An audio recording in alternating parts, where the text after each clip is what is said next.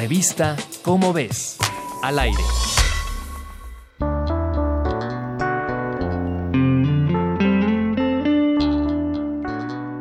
Un grupo de investigadores de la Universidad de Sydney, Australia, encabezados por Arunima Malik, acaban de sumar otra actividad humana que debería regularse para proteger el ambiente, el turismo.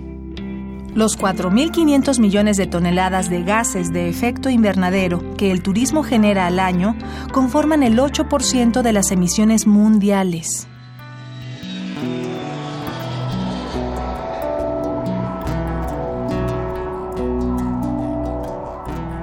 Hay que considerar que un viaje implica gases emitidos por el tránsito aéreo, producción y transporte de los alimentos, construcción y mantenimiento de hoteles y restaurantes y los mismos servicios prestados a los turistas. Entre los países que más contaminan por esta causa se encuentran Estados Unidos, China, India y Brasil.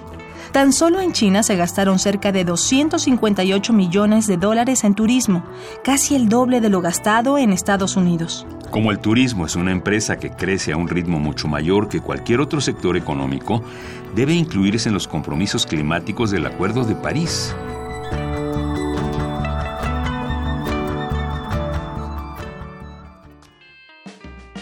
Si te interesa conocer más sobre el impacto del turismo en el medio ambiente, consulta la revista Cómo ves, la publicación de divulgación científica de la UNAM. Búscala en puestos de periódicos y hasta en el súper.